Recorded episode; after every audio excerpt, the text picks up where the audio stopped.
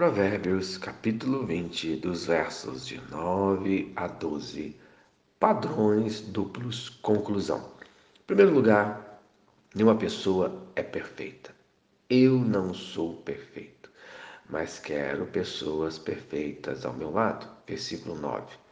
Quem pode dizer: Purifiquei o meu coração, limpo estou do meu pecado? Isto é, Ninguém está sem pecado, conforme Romanos, capítulo 3, versículo 23, pois todos pecaram e carecem da glória de Deus. Mas existe uma esperança em Cristo, conforme Romanos, capítulo 6, versículo 23, porque o salário do pecado é a morte, mas o dom gratuito de Deus é a vida eterna em Cristo Jesus, nosso Senhor.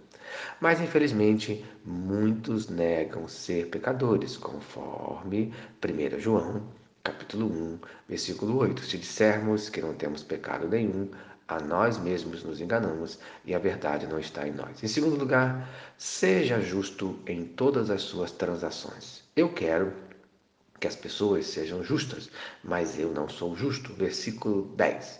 Dois pesos e duas medidas uns e outros são abomináveis ao Senhor. Isto é, pesos adulterados, medidas falsas, Deus detesta. Hoje em dia, muitos que se dizem servos de Deus agem dessa maneira nos seus negócios. Qual o comportamento adequado para o servo de Deus em seus negócios?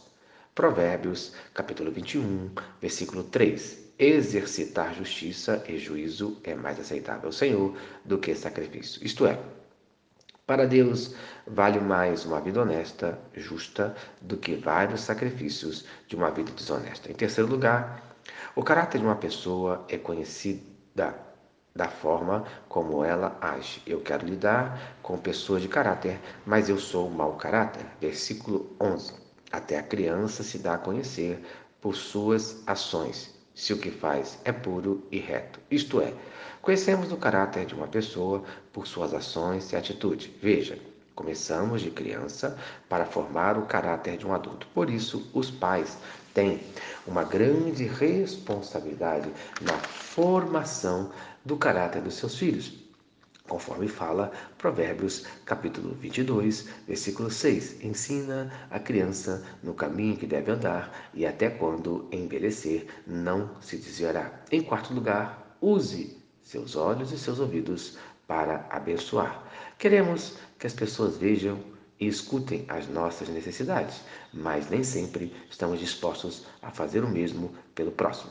Versículo 12: O ouvido que ouve e o olho que vê. O Senhor os fez, tanto um como o outro. Isto é, Deus deu um presente maravilhoso para você. Use-o da melhor maneira possível. Em Salmo, capítulo 94, versículo 9: O que fez o ouvido, acaso não ouvirá? E o que formou os olhos, será que não enxerga? Isto é, o mesmo Deus que deu o presente, observa como você age com esse presente. Então, no dia de hoje, se coloque no lugar do outro antes de tomar qualquer decisão e seja abençoado em nome de Jesus. Amém. Se esta mensagem abençoa a sua vida, compartilhe com quem você ama. Vamos orar, Senhor Deus. Obrigado por mais um dia. Abençoe a vida de cada um de nós. Abençoe as nossas ações e atitudes. Que eu me coloque no lugar do próximo antes de tomar qualquer decisão. No nome de Jesus. Amém. Eu sou pastor Eloy. Sou pastor da Primeira Igreja Batista em São Miguel Paulista, localizada na rua Arlindo Colasso, número 85, no centro de São Miguel Paulista, São Paulo. E lembre-se, Deus no controle sempre.